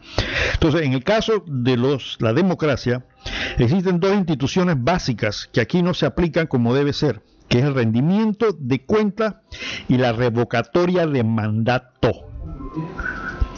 A ellos les quitan esas cosas, le da urticaria pensar en eso. Si es cierto que existe una revocatoria de mandato, pero no se aplica ni se ha regulado como debe ser. ¿Qué es revocatoria de mandato? Lo que acaba de decir la oyente. Si usted tiene un, un candidato que usted escogió y esa persona no cumple con lo que prometió, lo que está haciendo, entonces los electores tienen el derecho de sacarlo. Eso se llama revocatoria de mandato. ¿Tenemos llamada? Sí, adelante. Buenos días, está en el aire. Muy buenos días, licenciado. Muy buenos días, Panamá. Denis Talavera. Licenciado, nuevamente le doy las gracias por su explicación a cómo se maneja, cómo se trabaja las elecciones de los Estados Unidos. Aquí hay mucha gente que comenta los sabelotólogos, como yo les, les tengo nombrados, los sabelotólogos se reúnen en los programas dominicales a hablar paja sin saber cómo se manejan las cosas. Les doy las gracias a usted, licenciado, por habernos instruido nuevamente en este su programa radial. Yo voté hace tres semanas con boleta de ausencia, tuve que ir a la embajada a dejarla. Ah, como es conocimiento público, en las redes sociales, yo soy trompista ah, y esperaba eh, esperaba que, que la elección fuese tal como es, bien, bien, bien, bien reñida. Con relación a la, a, la joven que llamó anteriormente, quiero decirle que eh, el gobierno no le da a los partidos plata. El gobierno le da a los partidos la plata del pueblo. Su plata, mi plata, nuestra plata. Por tanto, por tanto, no nos engañemos, es nuestra plata. Y somos pocos, somos pocos los que día a día, día a día hacemos la vigilia para que este gobiernito, estos gobiernitos, porque son todos iguales, se conduzcan como deben conducirse. Le escucho, licenciado, Tenga usted muy buenos días. Gracias, ingeniero Talavera. El ingeniero Talavera es panameño, pero este, ha sido residente en los Estados Unidos muchos años y conoce bastante bien el procedimiento de voto en los Estados Unidos. Se me quedó por fuera mencionar eso de los votos por correo. Allá se permite votar por correo, sobre, y en este caso hubo más correo, más votos por correo por razón de la pandemia. Pero ojo, el sello de correo, la fecha tiene que ser la fecha tope de la fecha tope de voto. O sea, no es que se va a hacer, eh, hoy voy a mandar mi voto, no.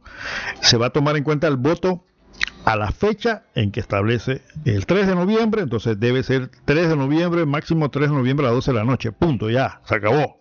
Los votos que se manden después ya no, no deben ser contados, no deben ser tomados en cuenta. Eh, eso quiero que lo sepan. Ahora, el servicio postal de los Estados Unidos es considerado el mejor servicio de correo del mundo. Incluso en la época de la guerra civil norteamericana y en época de la independencia de Estados Unidos el correo funcionaba perfectamente y ya no ha dejado de funcionar. Usted manda en los Estados Unidos una, una carta y los que han estado en Estados Unidos, en Estados Unidos me podrán desmentir es mentira, y les va a llegar un tiempo perentorio. Perentorio significa rápido, no importa que vivan metido en donde sea, ahí le va a llegar. Es la diferencia entre los sistemas nuestros. Por eso es que se confía mucho en el sistema postal. Y muchas veces los gringos no entienden dicen, no, me lo mandas por correo, olvídate Panamá, bueno, que voy a mandar por correo, se pierde, no llega, no, en fin, eh, el día feriado, eh, eh, no funciona. Allá sí funciona como un reloj. Es como el sistema de bonos de los Estados Unidos. Nunca se ha dejado de pagar un bono de los Estados Unidos a pesar de la depresión, a pesar de los problemas que tuviese el país. Son cosas. Ellos sí saben desde que arrancaron para dónde iban. Nosotros hoy, que vamos a cumplir 200 años, no sabemos ni para dónde vamos, ni qué somos.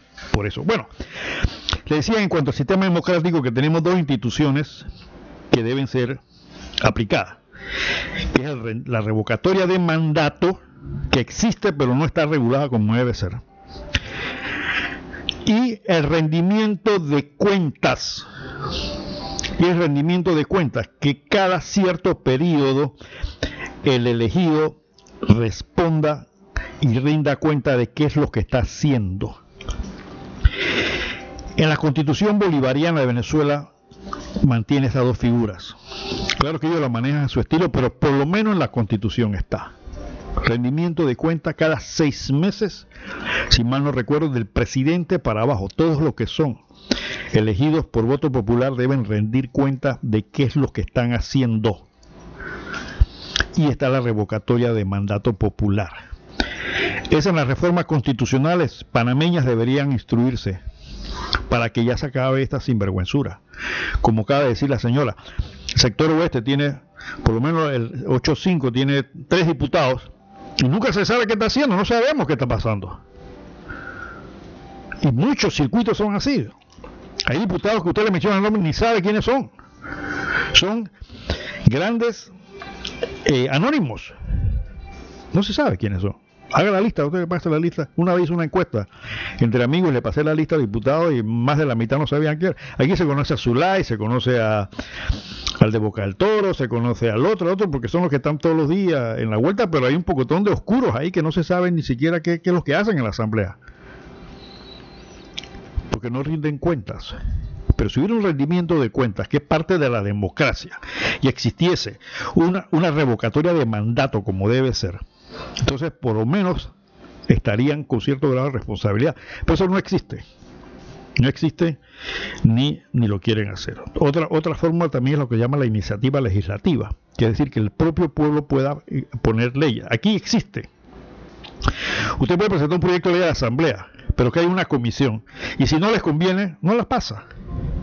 Son cosas que se deberían regular constitucionalmente para que una democracia camine. Mientras tanto sigue siendo una alcantarilla donde entra de todo allí, a mi juicio. En este caso, eh, como decía, pues, el tema de los Estados Unidos, yo creo que ha quedado claro cualquier duda, pues, este, con mucho gusto. No soy experto en esto, esos son los conocimientos básicos que uno tiene básicamente como fui profesor de ciencia política, así que algo de esto se ha tocado en algún momento dado.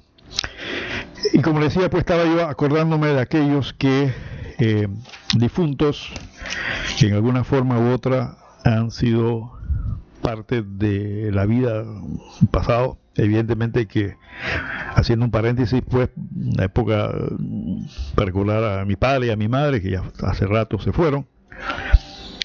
Hace poco murió una hermana por el coronavirus, pero ya estaba bastante anciana, Dixiana Mendoza. Y hubo personas que influyeron en el desarrollo espiritual, intelectual, que ya se fueron también. Yo debo recordar aquí al doctor Carlos Iván Zúñiga, con quien mantuve una muy buena relación, diría maestro. También con el doctor Joaquín Fernando Franco. doctor Franco mantuvo una relación excelente con él, fue una especie de maestro político. Y otra persona que recuerdo mucho, que fue un maestro en lo que es la carrera, lo que es el derecho, cómo se debe manejar honestamente el manejo del derecho. No es panameño, no era panameño, es Costa Rica, el doctor Oscar Gallegos Gurdián. Don Oscar fue una especie de maestro, eh, atendí algunas cosas en Costa Rica y tuve la suerte de conocer a don Oscar y toda su familia. Y de esos abogados eh, que solamente verlo impera respeto.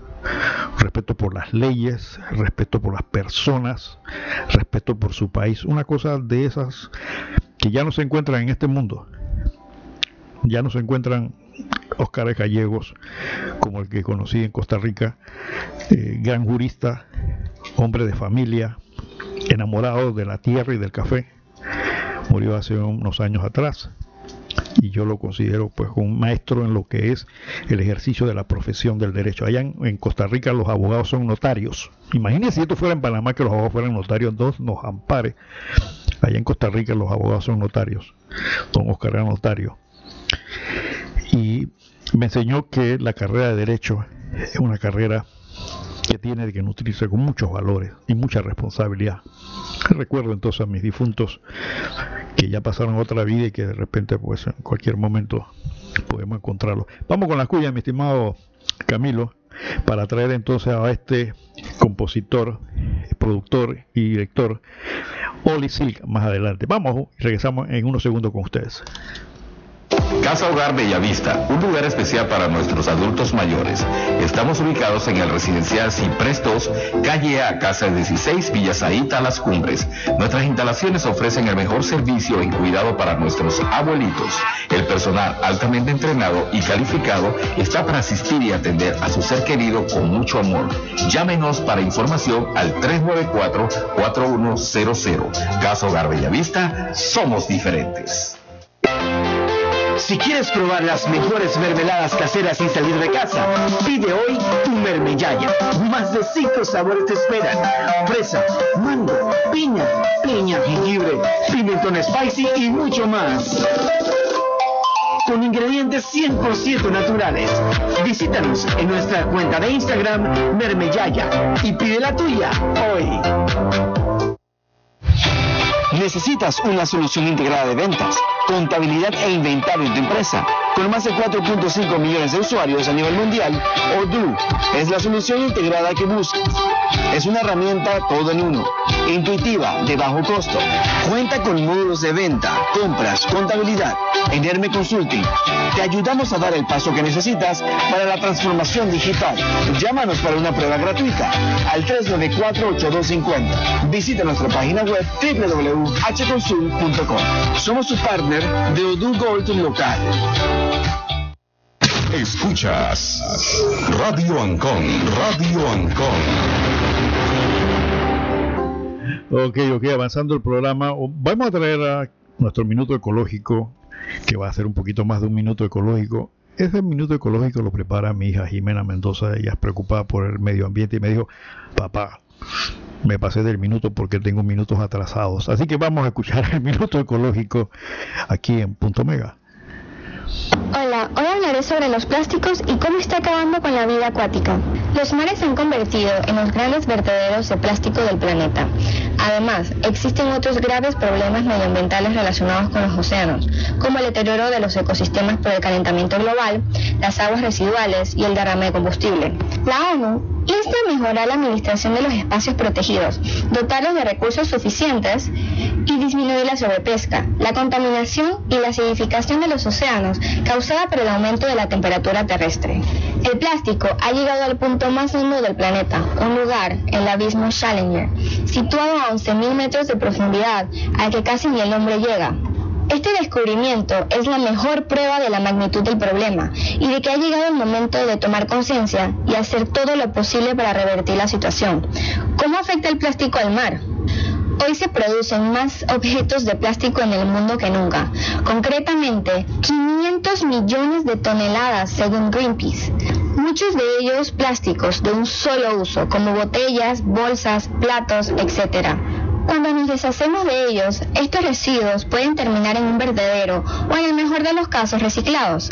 El problema es que los datos sobre el reciclaje, según la ONG, no son muy halagüeños. De todo el plástico producido a nivel mundial, hasta solo un 9% se ha reciclado, frente al 12% que está incinerado y al 79% que ha terminado en vertederos o directamente en el medio ambiente.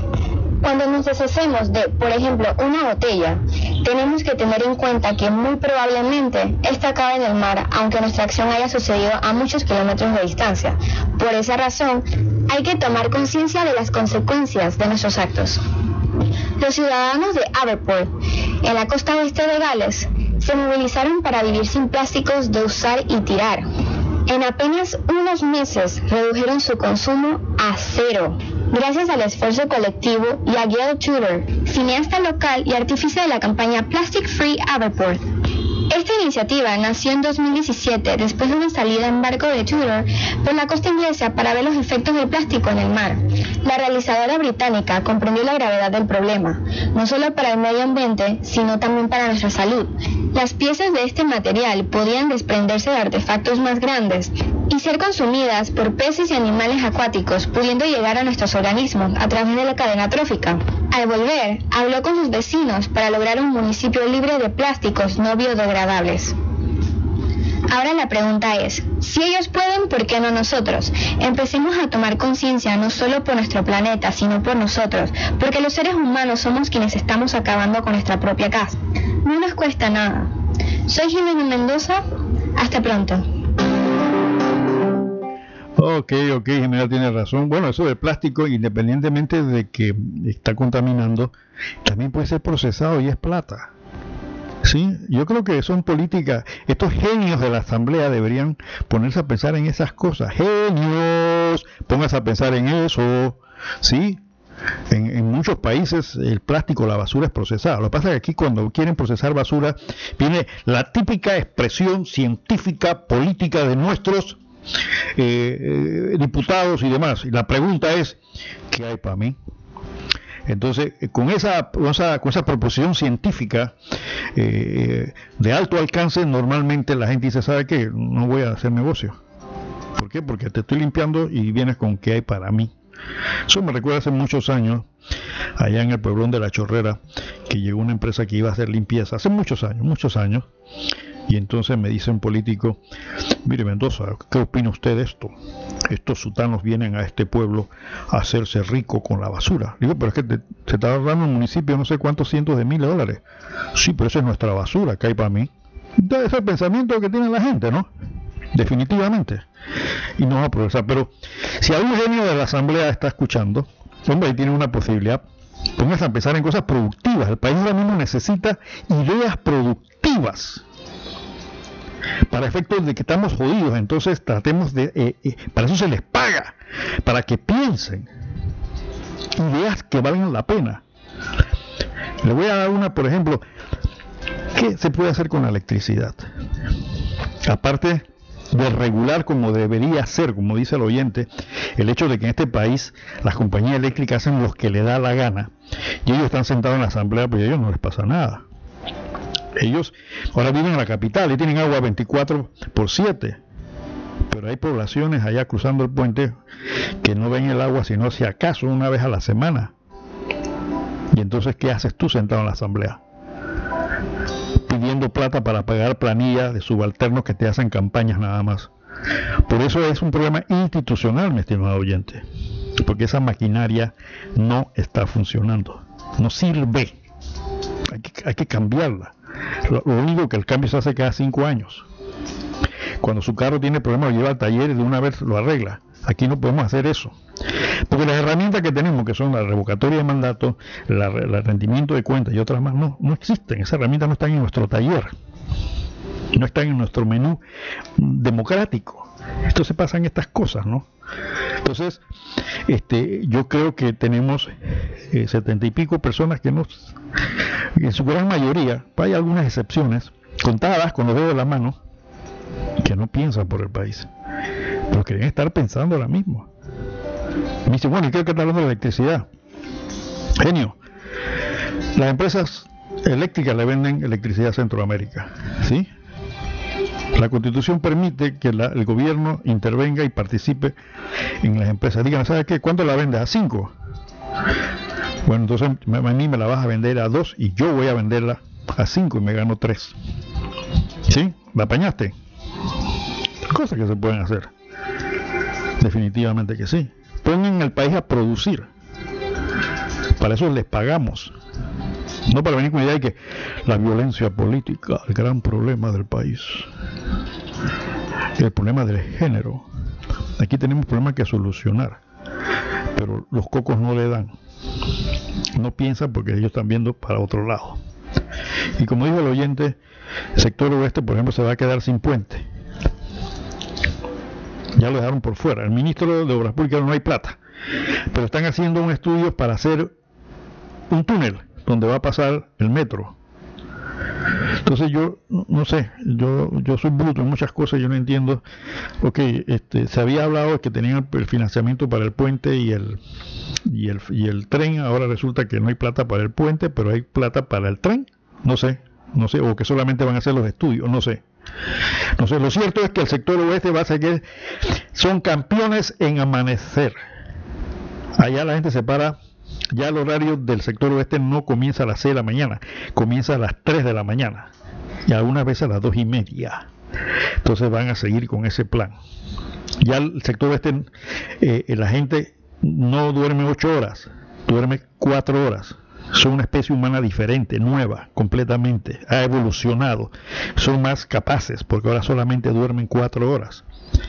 El sector oeste ahora no ve a su familia 3, 4 horas, el sector oeste solamente, si acaso puede ver a su familia 2 horas cuando llega cansado y, y si son niños están dormidos, así que puede ser que lo vea el fin de semana. ¿no? Aparte de los tranques que se forman porque le da a todo el mundo ir para el interior y se forman unos tranques de Padre y Señor nuestro para allá. Entonces, aparte de agua, la electricidad, las compañías de electricidad hacen lo que le da la gana y quienes lo representan están ausentes, evidentemente que no le veo una solución a estos problemas a corto plazo. Alguien me dijo, una, un viejo político que dice que es analista político, ya tiene mucha más de aquello, me dice, mire licenciado, no va al puente porque el sector este se portó muy mal con el PRD en las elecciones. Yo sí, ¿qué pasó? Me dice, no, no, lo que pasa es que el presidente Nito Cortizo no, no le fue bien en el sector oeste y ahora están pagando las consecuencias. Yo, yo no sé si es cierto o es falso ese razonamiento de alguien, pero sí es cierto, al, PRD no le fue bien el sector oeste. El presidente Cortizo no salió bien. Revisan ahí están las estadísticas, no es cuestión de que inventó este señor. Y ahora ellos entienden que como una especie de nalgadita, no te voy a hacer el puente porque te portaste mal conmigo en la elección.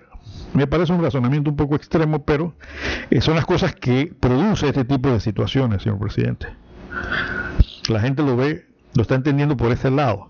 No por el lado que no haya presupuesto, porque si no hay presupuesto, pues le dan 20 millones a la asamblea y le dan un poco de plata a otra gente. Y están endeudando el país hasta el cuello y nos dicen que no hay plata para esto. Aparte que lo que se vaya a gastar en el puente no se va a desembolsar este año. Ese proyecto va a durar como tres años y pico, o sea, que, ese, que es un financiamiento que va a comenzar a generarse posteriormente. Entonces, eh, la gente pensante del sector oeste se pone a pensar, pero ¿por qué? No, que el otro año tal vez. Todos sabemos que las proyecciones económicas son muy, muy, muy feas. Aquí no vamos a levantar cabeza económicamente posiblemente en 36 meses, si las cosas caminan bien. En Europa la situación se está complicando. abrieron las medidas de seguridad y ahora están nuevamente confinando. Están matando a la gente para su casa sin salir. Entonces, eh, lo hicieron porque querían un respiro económico, pero ahora le ha salido el tiro por la culata. Eh, Alemania, Inglaterra, España, Francia están tomando medidas de confinamiento. Confinamiento significa, señor, que usted se queda en su casa y no puede salir. ¿Sí? Bueno, entonces eso está pasando. Y evidentemente la culpa no lo tienen los gobiernos, eso hay que hacerlo cierto, la culpa la tenemos nosotros, porque la gente relaja las medidas. Ahora que en Panamá el gobierno abrió, bajó la guardia en las medidas sanitarias, hay que ser correcto, no es el gobierno, si mañana tú te contagias, no es el gobierno que tiene la culpa, tienes tú. Porque ya te dijeron cómo tienes que hacer. Entonces la gente aparentemente piensa que porque ya se levantaron o se rebajaron o se abrieron las restricciones, no hay infección. Ahora es cuando más infección hay, porque más contagiados están en la calle. Ahora es cuando tienes que triplicar las medidas de seguridad. Tienes muchachos que andan trayendo amigos a la casa, entonces en la entrada debe tener una botella de alcohol, de alcohol, y aquí no me entra nadie si no se lavan las manos y me hablan con mascarilla, a mí no me importa, porque alguno de ellos puede tenerla. Entonces ahora es cuando tú tienes que tomar las medidas más extremas. Que no nos pase lo que... Porque por lo menos Alemania, que está mandando el confinamiento y restringiendo la cosa, ellos dicen, bueno, te voy a dar 700 mil millones de marcos, de euros, perdón, para financiar esto. Pero aquí Panamá no puede hacer eso. Panamá no es Alemania, ni los Estados Unidos, que creo que están los 300 horas semanales o algo así, a aquellos lugares que están fregados. Aquí Panamá no puede hacer, si acaso te dan 100 dólares y eso de, suerte. Entonces, no juguemos con esto, porque primero que evidentemente el gobierno no ha demostrado ser eh, un mecanismo eficiente para el manejo de esta de financiamiento, me refiero. ¿Por qué? Porque, porque simplemente están pidiendo plata para endeudarse y por otro lado están gastando por unas cosas que no tienen que ver con la pandemia, como los 10 millones en alquiler de autos, ¿no? Entonces, bajo esa circunstancia, hay que reforzar las medidas. ¿Tenemos una llamada? Sí, Buenos días, está en el aire. Sí, eh, señor Ramón, disculpe que vuelva a participar, pero es para felicitar a su hija, eh, que noto que es una persona muy joven, pero está preocupada por el medio ambiente, el cambio climático, todos esos problemas de, reciclaje que tenemos aquí.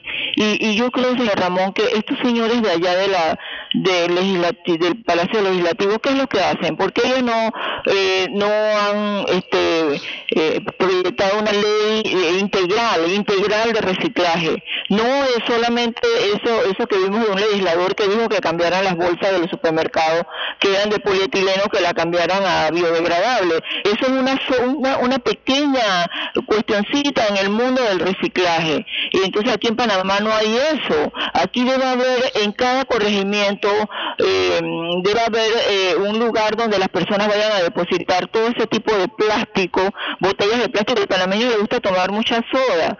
Cuestiones, entonces, eh, tiran eso por la calle, lo tiran en los ríos, lo tiran en, en, la playa. Y usted sabe, como lo debe saber su vida muy perfectamente, que una botella de plástico, cuánto demora por degradarse en el mar.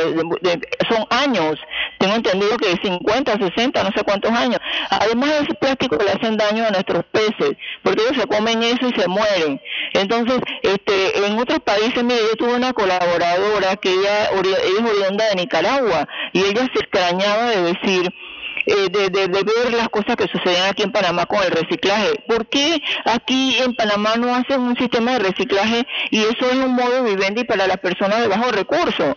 Incluso ella me contaba que ella tenía vecinos que vivían del reciclaje, eh, familias que se alimentaban, su modo de vivendi era a través del reciclaje de botellas eh, plásticas, de eh, latas de, de, soda, de cuestiones así, y ellos, iban a un punto central que había de reciclaje y ellos se ganaban su, su, su modo de vivendi, eh, sus ingresos a través de eso, y se lo vendían a ese, ese ese, esa cuestión central donde se recogían todos los plásticos. Pero aquí no hay eso. ¿Qué hacen nuestros legisladores?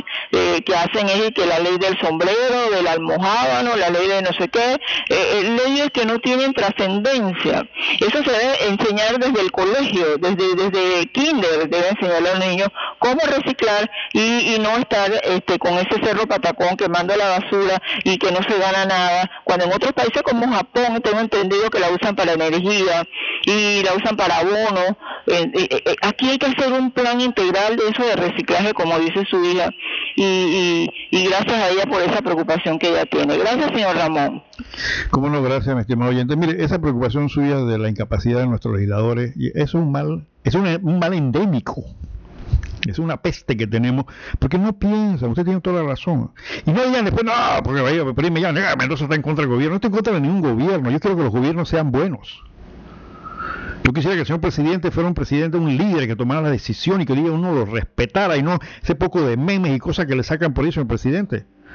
Porque yo sé que su asesor le dice, no, no, esa es la oposición. ¿Por qué siempre pasa eso? Cuando una, una persona llega al poder, se rodea de un círculo de chupamedias y lambebotas, que todo lo que diga está bien. Y si hay una, si hay una crítica, entonces es que están en contra del gobierno. A mí me sacaron unos foros eh, políticos porque tú estás contra el gobierno.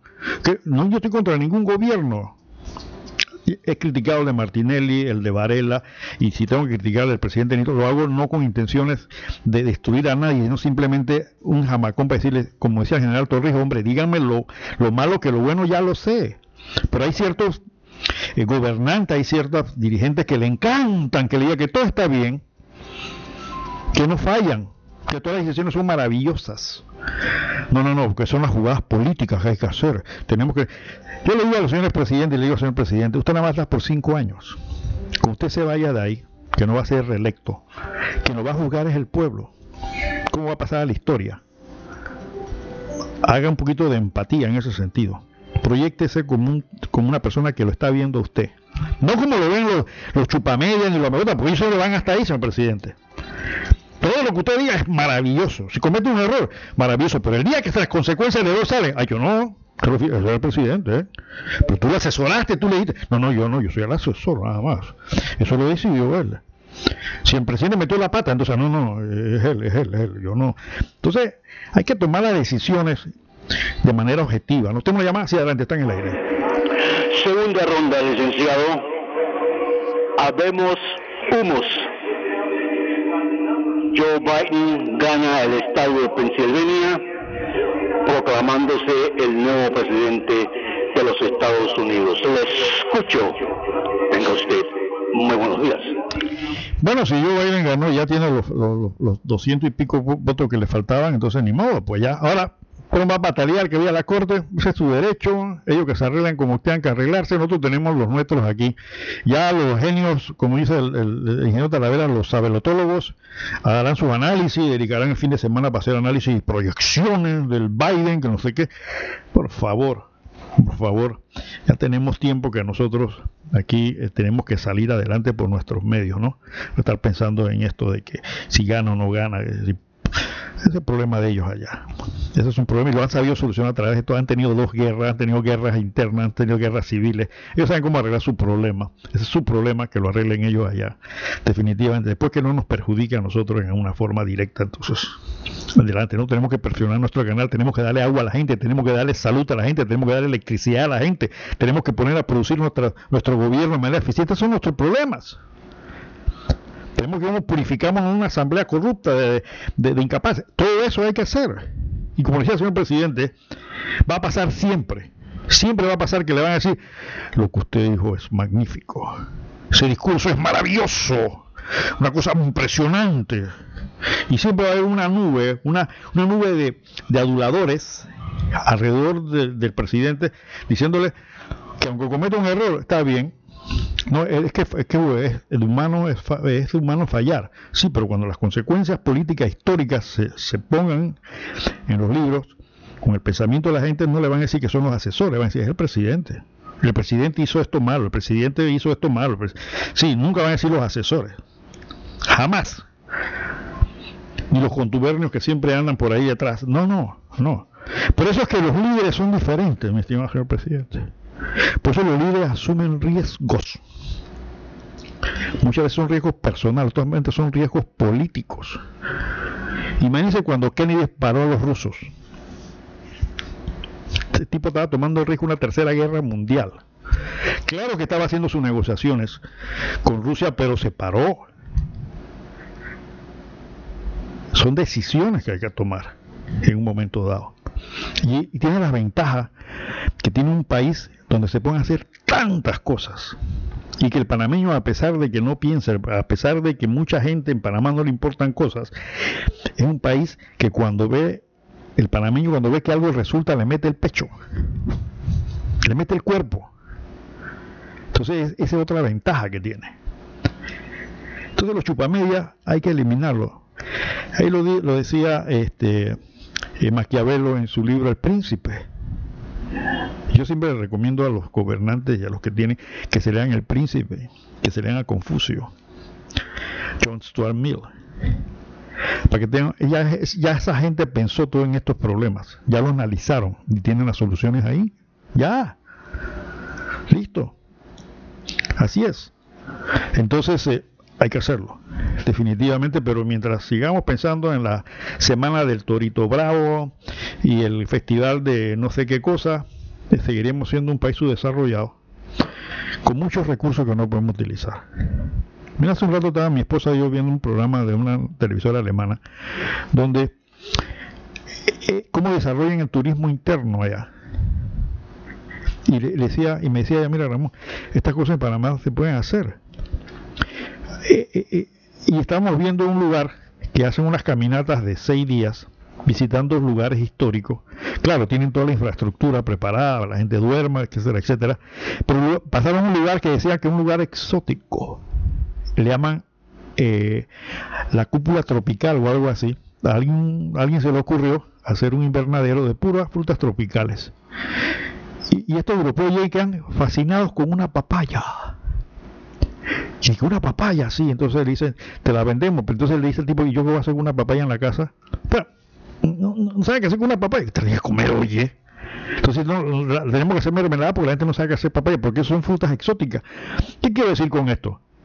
Que nosotros tenemos tantos recursos aquí. Usted pueden hacer excursiones para traer gente a que vean las benditas papayas y vender esa cosa. Ustedes no tienen idea porque nosotros estamos tan empecinados, encerrados en lo nuestro, que no nos damos cuenta que para otra gente lo que tenemos es una maravilla.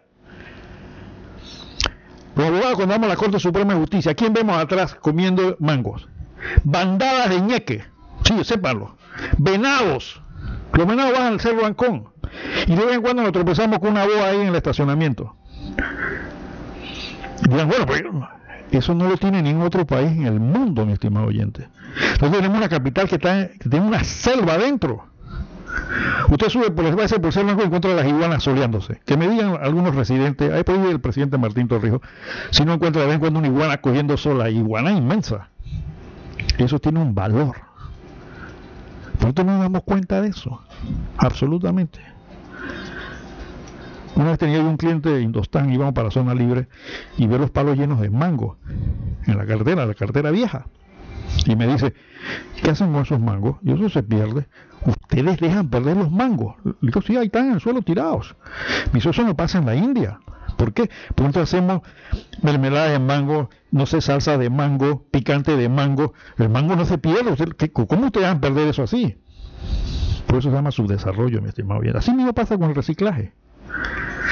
Perdemos millones de dólares en basura que se puede reciclar, que se puede utilizar. Pero es que los que están encargados de eso no piensan. El coco no les da. No le podemos inyectar lo que se llama inteligencia. Ellos están en otra cosa.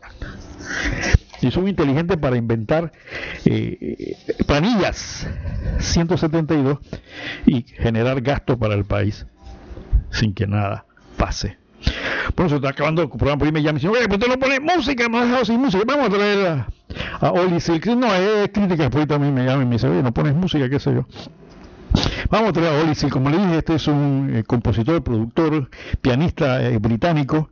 Él comenzó hace unos cuantos años, ya lleva como siete, siete producciones que ha sido un éxito total. Es de la onda del new, del, perdón, del smooth jazz, que es jazz suave. Vamos a traer el tema All We Need, todo lo que necesitamos. Hombre, sí, todo lo que necesitamos de, de este país. All We Need con Oli Silk.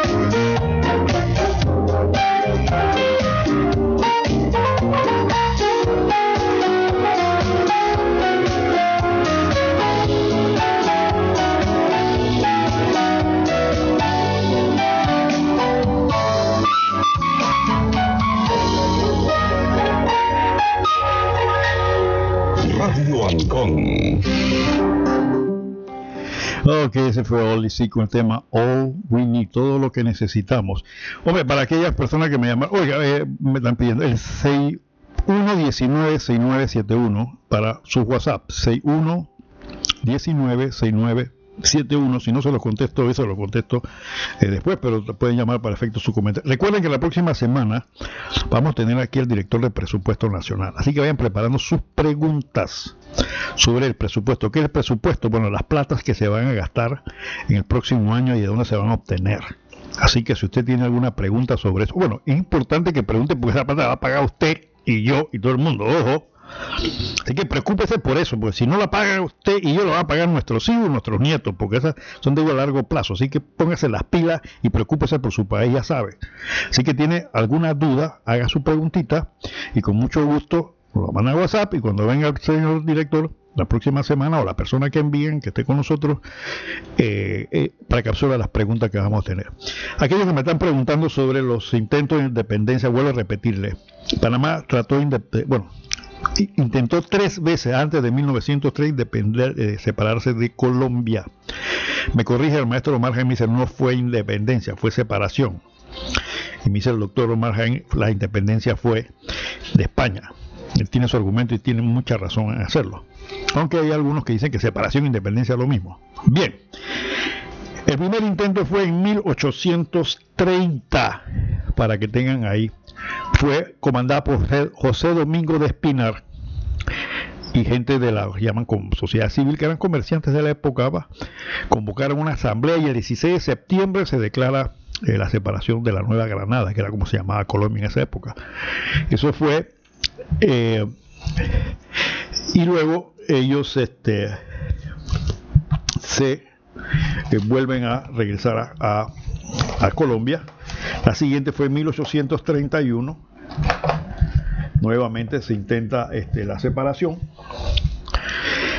Y luego está la siguiente que fue en 1800, déjame ver aquí, donde nuevamente eh, Panamá intenta separarse de Colombia, esta vez Tomás Herrera eh, lo intenta hacer, pero vuelve nuevamente, se fue en 1800, 1940, que fue el tercer intento, donde eh, Tomás Herrera, pues nuevamente apoyado por la sociedad civil, intentan eh, eh, separarse, pero regresa nuevamente al seno de Colombia. Y la última, que es la 1903, donde entonces ya formalmente Panamá se separa de Colombia. Vamos a analizar la, la, independencia de Panamá de España. No queda tiempo, evidentemente. Yo preparé un breve ensayo sobre eso que lo vamos a analizar la próxima semana. Estoy tratando de que uno especialista eh, nos ayude en esto porque sé que hay personas que dominan muy bien el tema con mucha profundidad, que han hecho estudios bien profundos sobre esto y como bien dicen le han dado más importancia a la separación de Colombia que a la independencia de Panamá de España. Y es una de las cosas que queremos analizar aquí en Punto Mega. Normalmente el mes de noviembre Punto Mega lo utiliza para eso. Nosotros aquí pues tratamos de eh, dar eh, eh, un análisis sobre los diferentes puntos históricos y tratamos de invitar hacia personas que han trabajado el tema, como fue con el doctor Juan David Morgan y su novela. Reitero, aquí tengo la novela por si alguno de los ganadores está por aquí cerca, pues la tiene. Si no, entonces llaman a la oficina y el lunes de la próxima semana, pues ahí estarán. La pueden pasar a recoger. Lamento que hayan llamado y no estuviese ahí, por las razones que ya le comenté. Bien, entonces este, ya estamos claros con el tema de cómo se hacen las elecciones en los Estados Unidos. Creo que está pasando. Me acaba de decir que Joe Biden acaba de ganar. Ya llegó a la cifra, la cifra, al número mágico entonces ahora le queda pues el pataleo a Trump decir a los tribunales o no a los tribunales. De todos modos, esto se decide normalmente en diciembre. Es la fecha tope para eh, designar al presidente de los Estados Unidos.